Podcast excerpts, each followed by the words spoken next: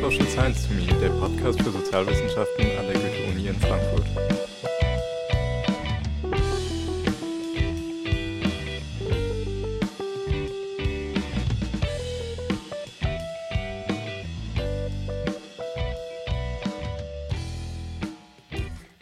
Welcome to our final December episode of Talk Social Science to Me. Today we are talking about the very pertinent issue of climate change and global justice with political philosopher Darrel Moellendorf, who I will be introducing very shortly. Our conversation is full of so many different issues once again that it's hard for me to really summarize, but let's just say we talk about activism, we talk about justice, we talk about who bears responsibility in mitigating climate change, and all the good stuff in between that's really interesting in understanding the global dynamics of climate change and climate change mitigation. I hope you enjoy listening to this episode as much as I enjoyed recording and editing it.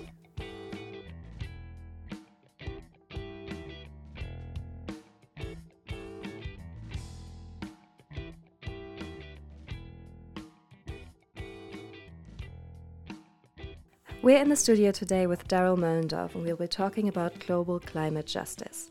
Darrel Moellendorf is professor for international political theory and philosophy at Goethe University and a member of the excellence cluster Normative Orders. In his work, Darrel focuses on the philosophy of the environment and moral philosophy. He's the author of four books two books on global justice called Cosmopolitan Justice and Global Inequality Matters, and two books on climate justice called The Moral Challenge of Dangerous Climate Change and his most recent work, Mobilizing Hope, Climate Change, and Global Poverty. Today, we will be talking about his latest work. His current research project is called Hope for Human Prospects in the Anthropocene. Welcome, Darrel. Hi, Friederike. Thanks for inviting me.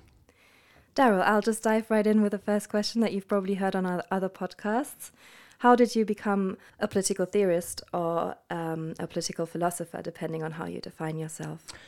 Well, I went to graduate school to study philosophy, not expecting that I would end up being a professor at the time, but just because it interested me. I was actually more interested at uh, way back then in being some kind of some kind of activist, some kind of professional activist, if I could if I could have thought of a way to do that. But I ended up staying in philosophy because it interested me, and I started to teach philosophy, and I liked doing that. And my initial interests were in continental philosophy. I wrote a dissertation on Hegel and um, Hegel's philosophy of subjective spirit, which is roughly what people think of as philosophy of mind in philosophy these days.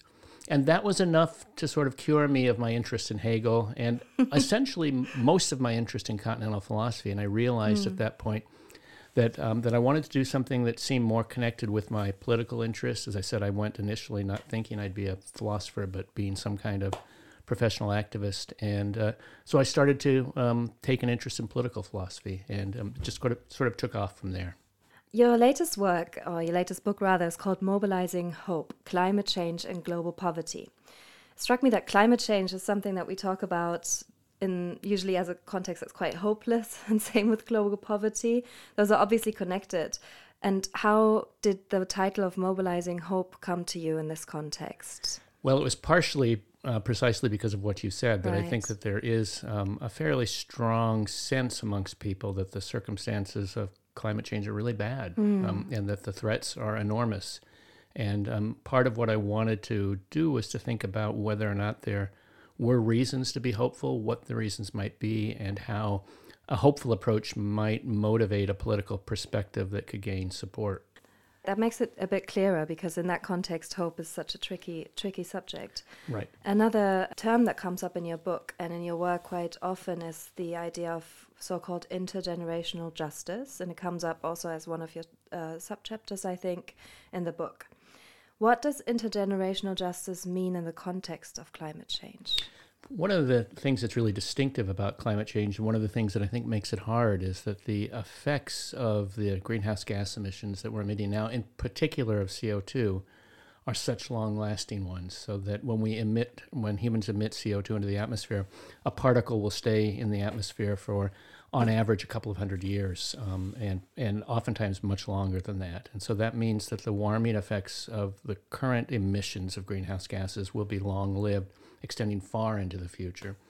And to the extent that those are damaging and create suffering uh, for human beings and also for other animals, then we have to think about our obligations to those who exist in the future. And that's where the question of intergenerational justice arrives. So essentially, it's justice between generations. It's a question of what, what those living now owe to those who will come in the future, and to what extent we need to take action now to minimize the negative effects of, of our of, of our consequences in the present.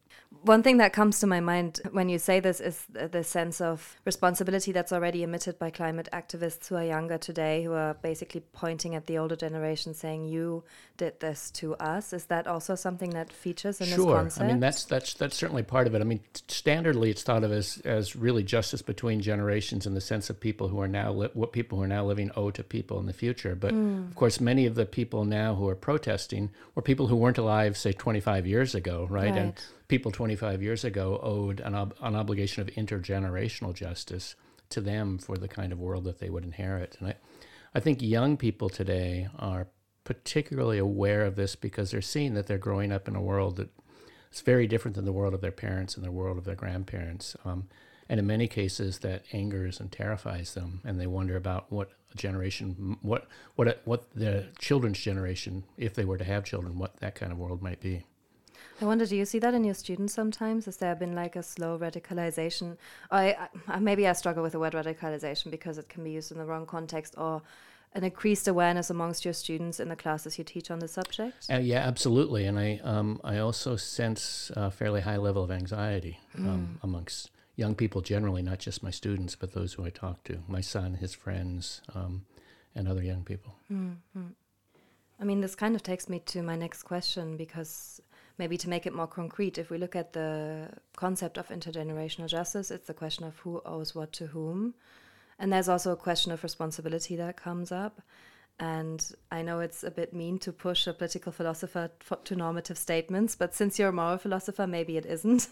so, who do you think is responsible right now, and uh, according to your analyses, and what does that mean for the approach um, states and actors on climate change are taking right now. Yeah, I mean, I think it's useful to think about justice and responsibility as two sides of the same coin. So, okay. on the one hand, you have an account of justice, which is an account of which people are owed certain things, and on mm. the other on the other hand, you have an account of responsibility, which is an account of who owes them those things. Mm-hmm.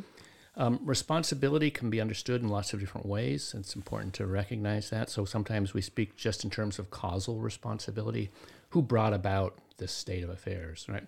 And that isn't necessarily who's morally responsible for changing it. Um, sometimes who's morally responsible for changing things will be other than those who brought it about because either those who brought it about are too dispersed um, to actually identify appropriately or they don't exist any longer. So, I mean, I think it's, it's, it's clear that when we're speaking about causal responsibility, that the causal responsibility for the present situation are generations that have existed before us, going all the way back to the Industrial Revolution, and primarily people living in the industrialized world.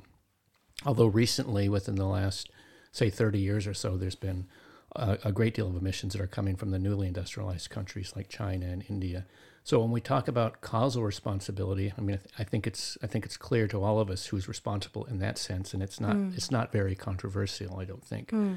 What is controversial is who's responsible for adequately dealing with the problem right. and ensuring that we that we achieve a, a global economy um, that is sustainable, that we achieve our mitigation goals of 1.5 degrees, um, worst case scenario, 2 degrees um, warming above pre industrial levels. And there, I think, if we care about um, the aims of human development, if we care that, um, that, that the impoverished of the world are able to take control of their circumstances and um, and to develop their economies in ways that will promote longevity, promote greater health, promote greater income for people, then I have I think we have to be clear that people in, in those circumstances and people living in those countries are not the ones who should bear responsibility for the problem, but rather responsibility has to come from the high income countries, or has to be laid on the high income, income countries to ensure that the transition to a to a sustainable, a globally sustainable economy will be one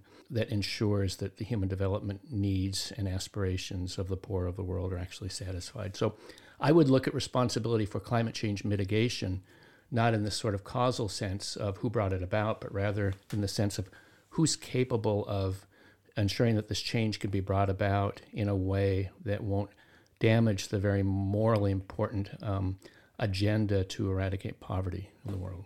And that has to be, I think, with the with the wealthiest countries of the world. In this context, I wonder whether you have an example from where you think this is a push in the right direction to go and directly down this path of taking the moral responsibility seriously. Is there anything that came up in the research for your book where you were like, this is exactly the kind of um, action we need right now? Well, the United Nations Framework Convention on Climate Change, which is both the treaty under which climate change negotiations are um, are are ratified, but also the organization mm-hmm. um, which houses the the meetings that occur, like the the meeting that just recently occurred in Egypt and the one that occurred last year in Scotland and then back in 2015 in Paris. Hmm. That organization, in its charter, um, in it in its, in the very sort of treaty framework that um, that grounds it, um, has has a clause that I think is very important in this regard, and it's the clause that um, that says that all states have the right to promote human development. And that idea that a state has a right to promote human development, I think, is a claim of justice. Mm-hmm. It's a mm-hmm. claim that uh, it's a claim that um, that a state can say, we have the liberty to pursue our human development aims, mm-hmm. and whatever happens in the realm of climate change mitigation, we should be free to be able to do that. Mm-hmm. And I think if you take that right seriously, it it essentially tells us who's responsible. The people right. who are responsible for dealing with climate change mitigation have to be those whose human development agendas and aspirations won't be harmed by the mitigation effort. And that means high income countries. Kind of touching back on what we spoke about the anxiety being felt by the younger generation, about the modes of activism that are being taken by climate activists. The media portrayals, I find from my perspective, often dramatize this um, in a quite unhelpful way to already give a bit of judgment. I, I wonder, from your perspective, as someone who's been studying these issues for a long time and also entered into this um, with the idea of being a sort of academic activist, what I'm reading out of your responses, what is your perspective on these developments currently, and how do you evaluate them in the grand scheme of things of climate activism? Yeah, I agree with your judgment that I think that the media hasn't served us very well in talking about the kinds of activities that young activists are involved in and characterizing sort of giving them a sort of label. Um, right. and um, you know there's a range of things that people are doing obviously and there's a range of organizations. So you have people who are involved in trying to organize mass demonstrations. Fridays for future right. represents this. Um, and of course they're behaving in ways that are completely legal. Um, they're behaving in ways that are in accordance with the principles of liberal democratic countries and even protected by German law and the laws, in many cases, the laws of the various countries that they're um, that they're engaged that they're um, demonstrating in. And then there are other organizations that are engaged in forms of blocking traffic, for example, right? Um, and um, this is a kind of classic. Uh, it's it's done publicly. It's done nonviolently it's done with the um, with the exception, uh, with with understanding that they'll be punished for it, that they'll be arrested and taken um, taken to jail.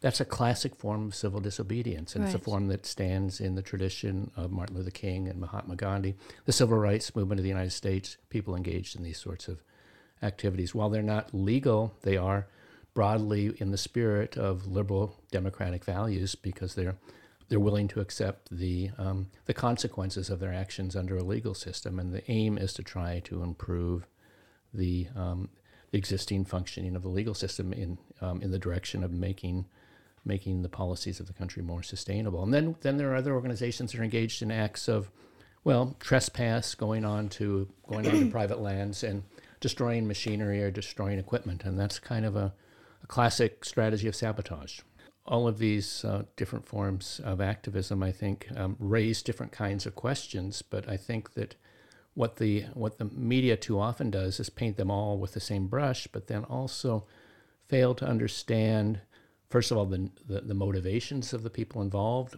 but secondly, that um, even in cases in which people are breaking the law, it doesn't mean that they don't have a sort of fundamental commitment to the law. And even when people are engaged in acts of destruction, it doesn't mean that they're engaged in violence against people. And these are all distinctions that are very important, particularly when the word terrorist um, is used, um, which is which is used, I think, in, in an entirely irresponsible way. None of the none of the activities that I've just discussed um, are activities that I think one could, in any reasonable way, call terrorist activities. Terrorist activities are activities that are directed against, or they usually they involve lethal force. They're directed against um, people who are, from the perspective of the conflict at hand, innocent, morally innocent, and the attempt is to to um, incur costs on them, to either kill them or maim them, with the purpose of kind of, demoralizing them and um, defeating the enemy. Nothing like that is happening um, in these cases, and I think to the extent that the media starts using language like that, um, it's very irresponsible.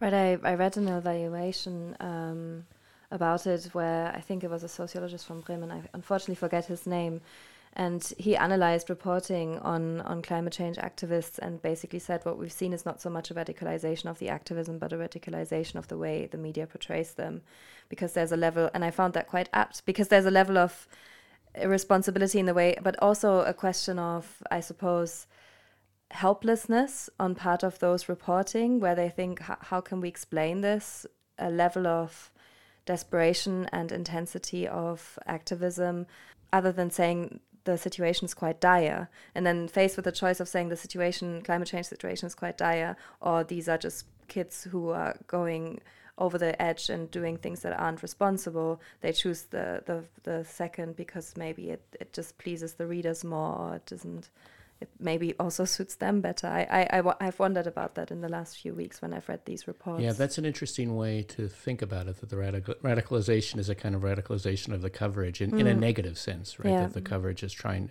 is attempting to kind of raise the stakes against the, against the activities of the activists. And um, I mean, I think what we're seeing is just uh, an increasing sense of frustration mm. and even desperation on the part of, of young activists. Um, and this is not this shouldn't be hard to understand, right? I mean, the the the um, the authorities um, that they listen to and they read, like the chief of the United Nations, is saying that this is an emergency situation, that civilization it's, itself is at stake. Um, scientific reports are saying that we have just a few years to solve this problem, and they look around and they think, well, politicians are not taking this seriously enough. We've demonstrated in the streets. Um, we've tried to build mass mobilizations and change political conscious, consciousness by doing that. And it doesn't appear to be moving at a fast enough pace. Mm. So it, I think it's, it's utterly appropriate to be frustrated. I'm frustrated. Um, everybody should be frustrated at this point. If you're not frustrated, then you're not paying, you're attention. Not paying attention, right? um, so this is um, these are tactics that follow naturally from that. We can discuss whether or not they're effective in any particular case, um, but it's entirely irresponsible to to label them with a with, with a term like terrorism or, or or anything of that nature that suggests that they're just fundamentally morally inappropriate. They're certainly not that. One of your suggestions for mitigating climate change in the context of global justice, um, or rather injustice, and mitigating the challenge of climate change is something you call a pro poor approach. What does such an approach look like? Could you explain that to our listeners? Yeah, the pro poor approach that I have in mind in the book is the is the approach that takes the the concerns of poverty and of global poverty very seriously. So when we talk about um, how to assign the responsibilities for climate change mitigation and how to prioritize projects for climate change adaptation, we um, we take into consideration the, the needs of the poor and the considerations of the poor. That they shouldn't be made to suffer burdens in climate change mitigation that would thwart their human development prospects. This is covered by the right to promote human de- uh, sustainable development, and that when we have scarce resources for dealing with climate change adaptation projects, efforts to try to um, to try to protect communities from the climate change that exists, um, adaptation projects of that sort, that we should prioritize the, the needs and the interests of poor people over, say, the needs and the interests of, of the wealthy when resources are scarce. As someone, I, I'm, I come from comparative political science, so my first question when you say the needs of poor people is where, which ones? Because obviously there's a wide variety of um, of poverty depending on the context. Um, what what do you mean by poor people as as a conglomerate? Right. Of, so I mean, um, this this I think this this operates at all levels. Mm. Um, so um, to take the needs of the global poor seriously means that there needs to be an international fund that is funded by the wealthy countries to ensure that adaptation projects can be um, can be well funded in, mm-hmm. in poor countries. In poor countries themselves, of course, they're not not everybody who lives in the most of the poor of the world today live in medium income countries, and many of these countries are are highly unequal. So in these countries to take the needs of the poor seriously means to focus on the populations in these countries that uh, of the people who will be affected by climate change to focus on those populations um, that are already impoverished and to um, to direct resources in the first instance to them and not directly towards the preservation of say capital or the lives and lifestyles of the rich I'd like to talk a bit more about your current project right now. Um, and in it is a word feature that you hear a lot when you study social science, but maybe you aren't necessarily familiar with when you're outside of social science. It's the word Anthropocene. Could you explain that uh, concept to us and our listeners and why it is helpful in the context of researching the environment and climate change? The word Anthropocene has different meanings. It's important to realize that. Um, so there's a sort of narrow natural scientific understanding of the term Anthropocene, and that's an understanding um, that um, that suggests that we're living in a new geological epoch. Geological epochs are are identified and measured by studying the Earth's crust, um, and the the idea is that since the mid 20th century, human activity has resulted in deposits on the crust of the Earth that will last for millennia. And insofar as that's the case, the, the previous geological epoch of the Holocene has been surpassed by a new epoch called the Anthropocene.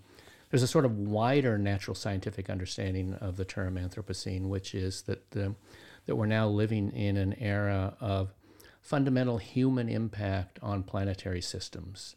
And this is sometimes um, marked by a period that's known as the Great Acceleration mm-hmm. towards the second half of the, the middle of the second half of the 20th century, in which human population increased exponentially, economic growth increased exponentially, and correspondingly pollution it, it increased exponentially, and a tremendous loss of uh, biodiversity occurred as well. So, this understanding of the Anthropocene is that there are Earth systems that are now being perturbed, being disrupted by human activity. And sometimes this is discussed in terms of planetary boundaries, that there are that there are various systems of the Earth that hold that hold the Earth in a kind of equilibrium, the equilibrium of the Holocene in which human beings were able to flourish. So prior prior to 11,000 years ago, um, human beings lived largely nomadic lives and they hadn't settled into agricultural communities. And then there was a slight change in, um, in the temperature, a slight increase in the temperature, and a slight evening out of climate disruptions.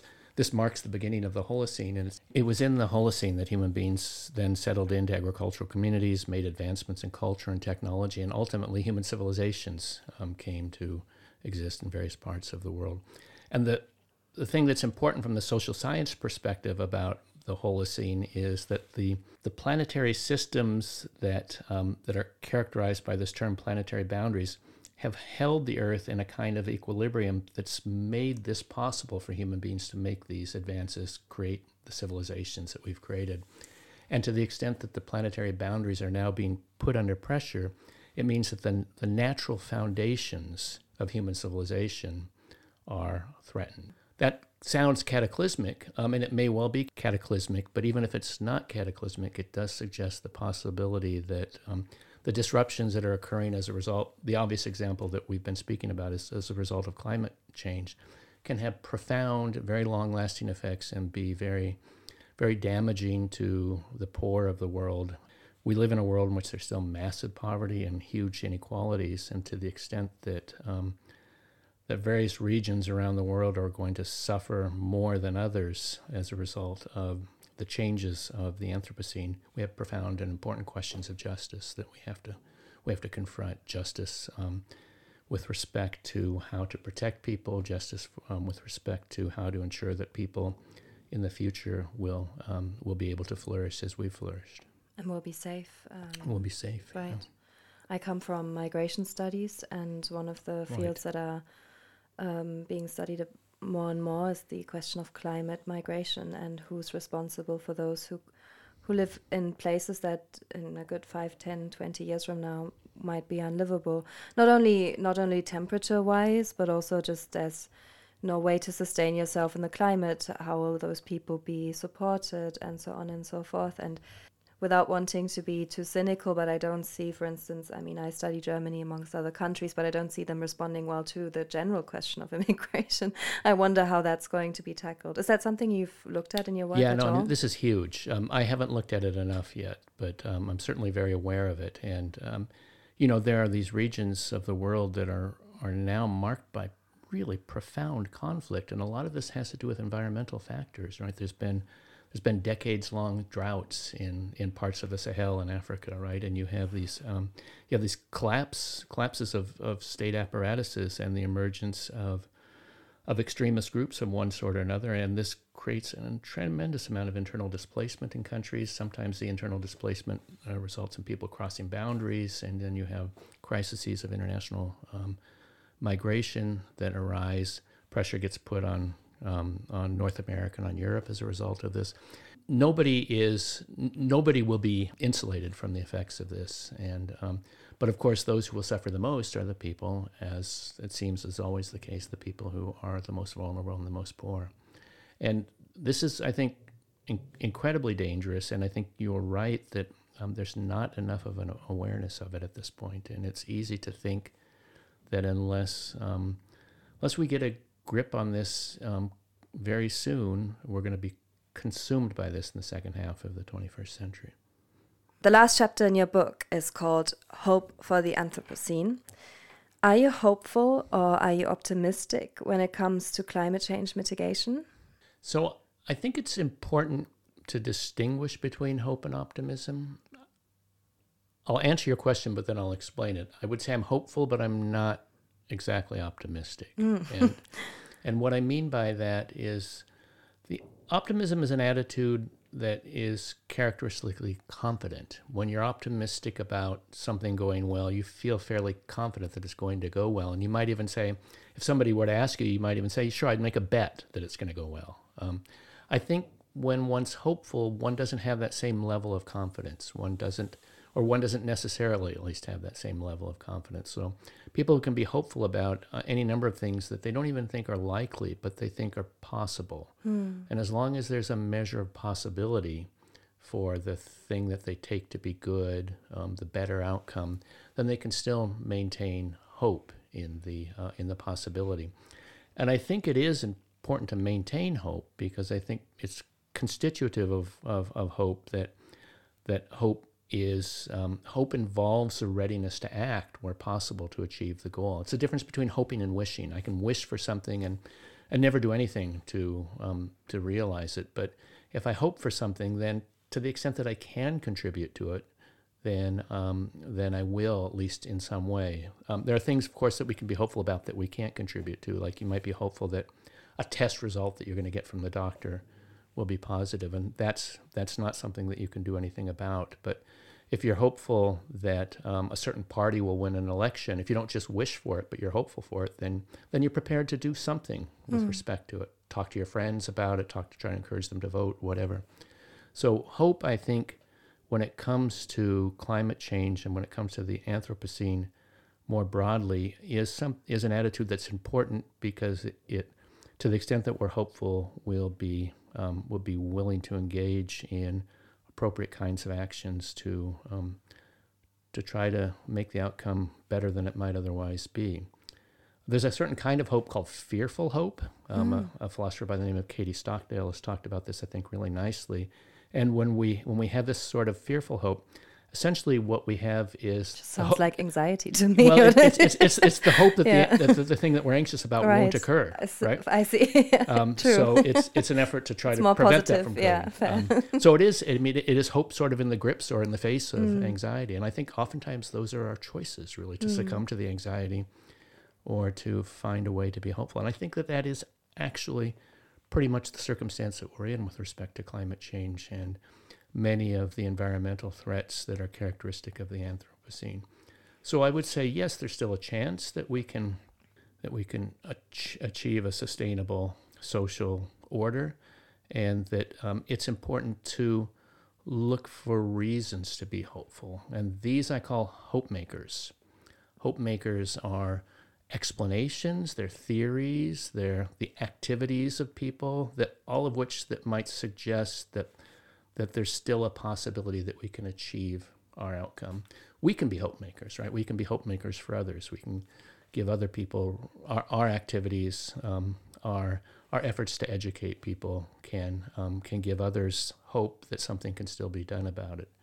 So um, it's I think that the idea of, of of being a hope maker is a powerful one, and the idea of trying to develop a politics that's hopeful is an important one as well because it's a politics that um, that will make people or give people reasons to believe that the better outcome is possible and encourage them to act on behalf of it. Um, it, it, encourages then a kind of what I call in the book a mobilization of hope. Hmm. Um, all of this, I think, is is um, extremely important, particularly given the the reasons that we might have to want to give up in the face of what seems to be overwhelming in the face of what seems to be overwhelming, at the same time, you, you distinguish between hope and optimism. And m- maybe something that makes me feel hopeful personally are different solutions that are being um, found at this moment in institutes for engineering or uh, biology labs or whatever to mitigate from that perspective to maybe produce um, and uh, or design rather buildings that are more sustainable or um, I don't know cars that are car, modes of transport that are more sustainable, all of these things. And something that always comes up is the idea of um, is it called bioengineering? I think where people are try to um, try to influence climate change by way of innovation. I I'm aware that this is also controversial. There's often like um, especially from more market positive or market optimistic people this idea that the market will solve climate change and i'm not trying to make that argument but i wonder what your perspective on it is generally yeah, yeah i wouldn't want to make that argument either um, I think that that would be I, I think very surprising if that happens. like that would prove all the anti-capitalists wrong if in two years the market has solved climate change. Right. I mean, if the market did solve climate change, of course I would be happy. But, um, but I don't. I, I, am not. I'm not hopeful that that's the way yeah. things will go. I, I think that our two biggest reasons to be hopeful right now are um, the activism of young people who are trying to push politics in the right direction and the um, the innovations that have occurred with renewable energy. I mean, it is really remarkable how much uh, more accessible and how much less expensive renewable energy is now than it was um, 10 or 15 years ago. It, it makes the transition much easier. And so we often, in many circumstances, no longer talking about the costs of, of, of, mitigating climate change, but we can talk about the benefits because renewable energy is actually in many markets the, around the world um, cheaper than fossil fuels. You can ask why are we so still reliant on fossil fuels, and there's a political answer to that. It has to do with the power of the fossil fuel companies that needs to be broken, mm. and it needs to be broken by student activism. But but there have been these technological developments that are important, and I I think that we shouldn't um, we shouldn't counterpose politics to technology. Um, I think that they're both um, going to be important in our in our move forward. And political struggle will be important, but part of what we will be struggling for are the right kinds of political policies in countries that mm. will produce innovations in technology. Mm. So, for example, every country in the world needs to be investing far more money into research that will be productive of better forms of energy um, generation, uh, renewable energy generation in the first instance. This won't happen by the market alone. It will only be will only happen if government leads with research, um, with funding for research. But then the result of that, so the, the impetus will be a political one, and it will come, I think, from the kinds of activities that we're seeing young people engaged in. But the result of this will be a kind of technological development that will help us.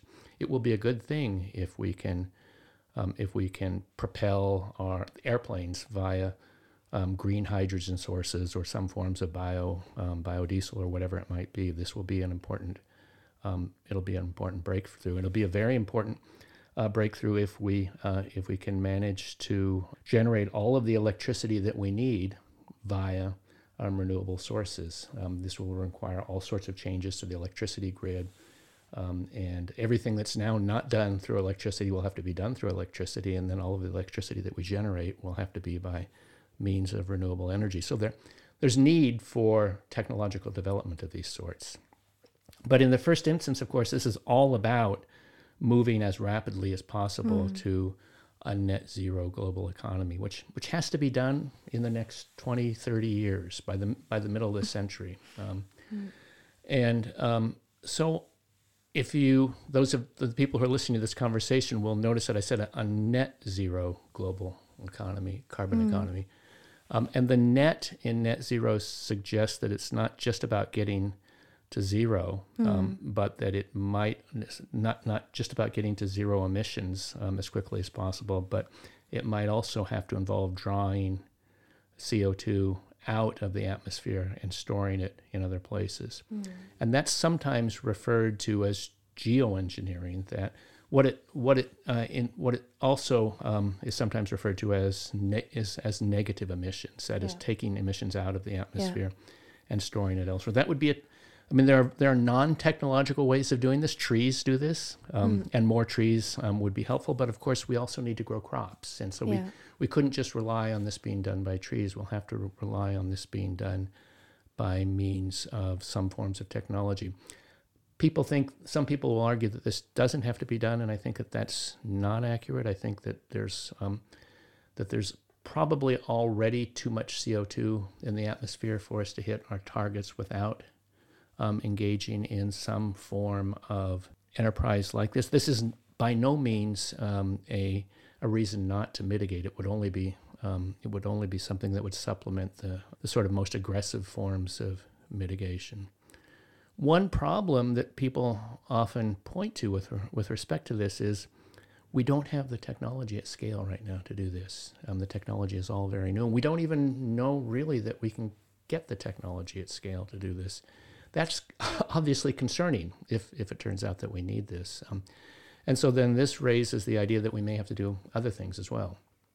We may have to engage in various kinds of engineering projects to block some of the solar radiation that's coming into the planet. Um, various proposals for doing this, but the one that gets the most discussion is is emitting sul- sulfur particles um, or sulfate particles into the stratosphere to block incoming radiation. This strikes me as something that is obviously could be very risky, um, mm. but we I think we have every reason to want to know more about it um, and um, and to see whether or not if it turned out that the drawing of CO two out of the atmosphere was not something that we could do quickly enough that we might uh, we might have alternatives to that. Whether or not we do have alternatives of the sort that I've just mentioned, shooting particles into the stratosphere, I'm certainly not um, I'm, I'm not in a position to say, but I think it would be foolish of us to rule it out sort of categorically because it's a form of technological innovation. I think that um, I think that we will need in general, um, as I said, um, we'll need political movements pushing for change, and part of what we want these the change to result in is technological developments. One thing we haven't spoken about yet is ways in which the you've you've mentioned this the idea that we need to change the way the global system is set up. We need to um, redesign our mode of um, making the economy work and making societies work in a way that is more sustainable than it is right now. Obviously, this is something that is also part of post colonial discussions, and climate change in many ways features in those discussions as well. One term that's often part of these discussions is also degrowth. So, the idea that we step away from the idea that economies ought to always be growing. From an outside perspective, I mean, I'm, I'm not in these discussions because I'm in a different field of study, but it always strikes me as a bit cynical to now that a lot of industrial societies are quite rich to t- now tell everybody else to just stop growing. but I wonder, obviously, uh, if I misunderstood that and what your perspective is on on the idea of degrowth and what it is first of all, and then the, its connection to climate change. There's a kind of truth in the degrowth position that um, that I think is important, but it it doesn't get to what the people who are making the demand think that it gets to. Um, and the, the truth is that um, we have a problem um, that has to do with our economic system.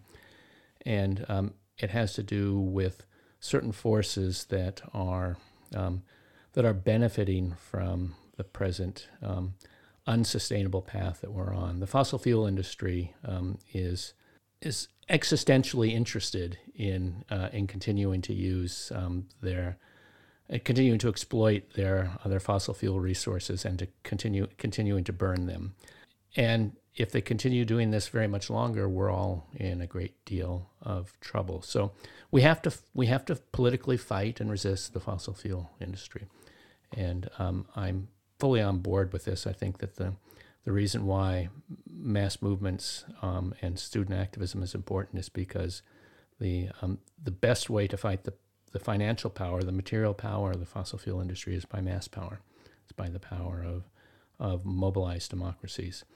But I think that uh, one of the problems with focusing on degrowth is it's there. I'll, I'll, mention two or three, but one of them is it's not clear what the theory of change is um, once you start speaking in terms of degrowth. So here's what we know about what has to happen. We we know that all of the electricity that's currently being produced has to be produced by means of renewable energy. More than that, we know that all of the forms of power that we now have that aren't electric have to become electric.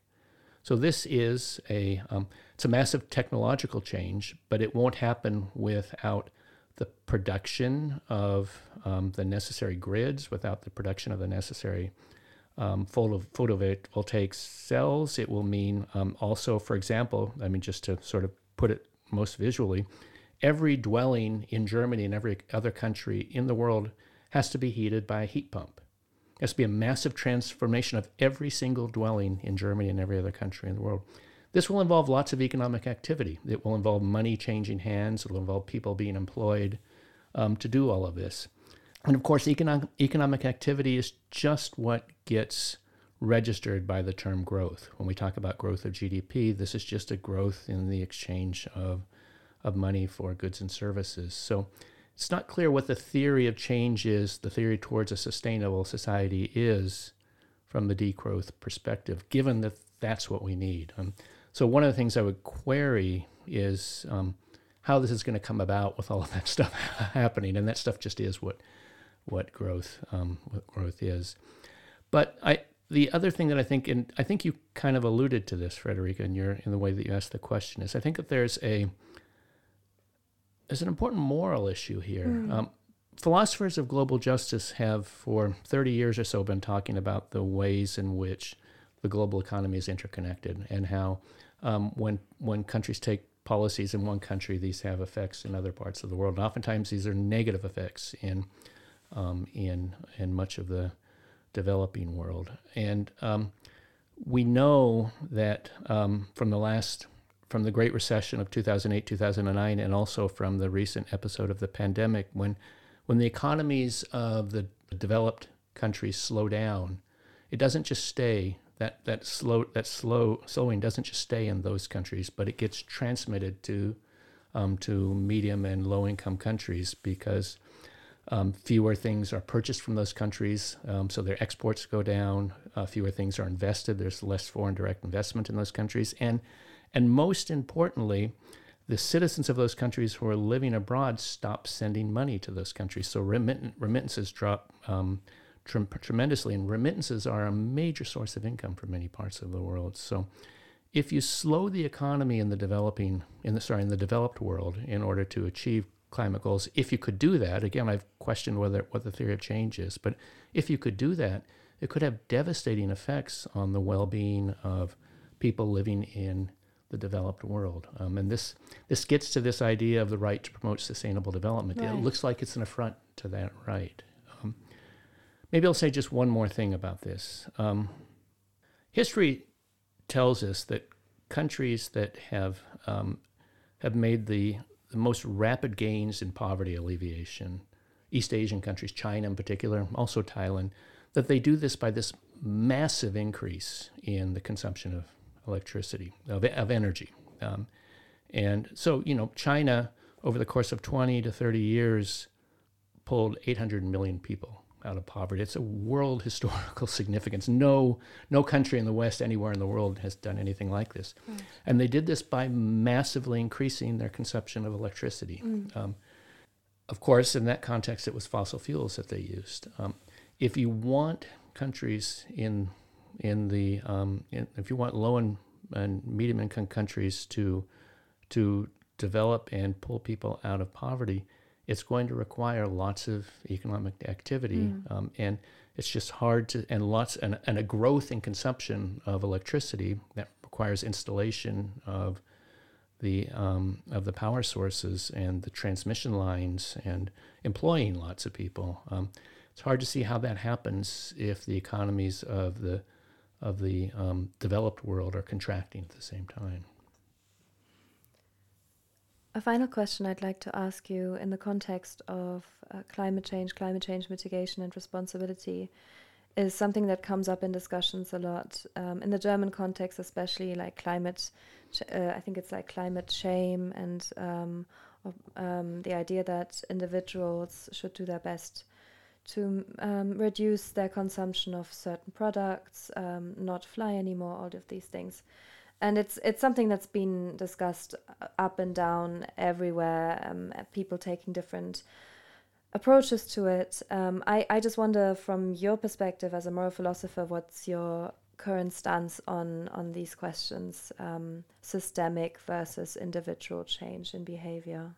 Yeah, I I tend to go in the direction of systemic. Um, mm-hmm. I think that the um, that that the enemies should be clear to us. The enemies are the fossil fuel industry, and um, the um, the the political struggle um, has to be directed towards them. And as I've said earlier, the the importance of the of of the activism um, that that young people are engaged in is it's precisely by means of mass movements that the power of the fossil fuel industry can um, can be challenged. And I think that rather than shaming one another for our consumption, we should be trying to work together in a form of solidarity to um, to address the power of the fossil fuel industry and to try to counter it.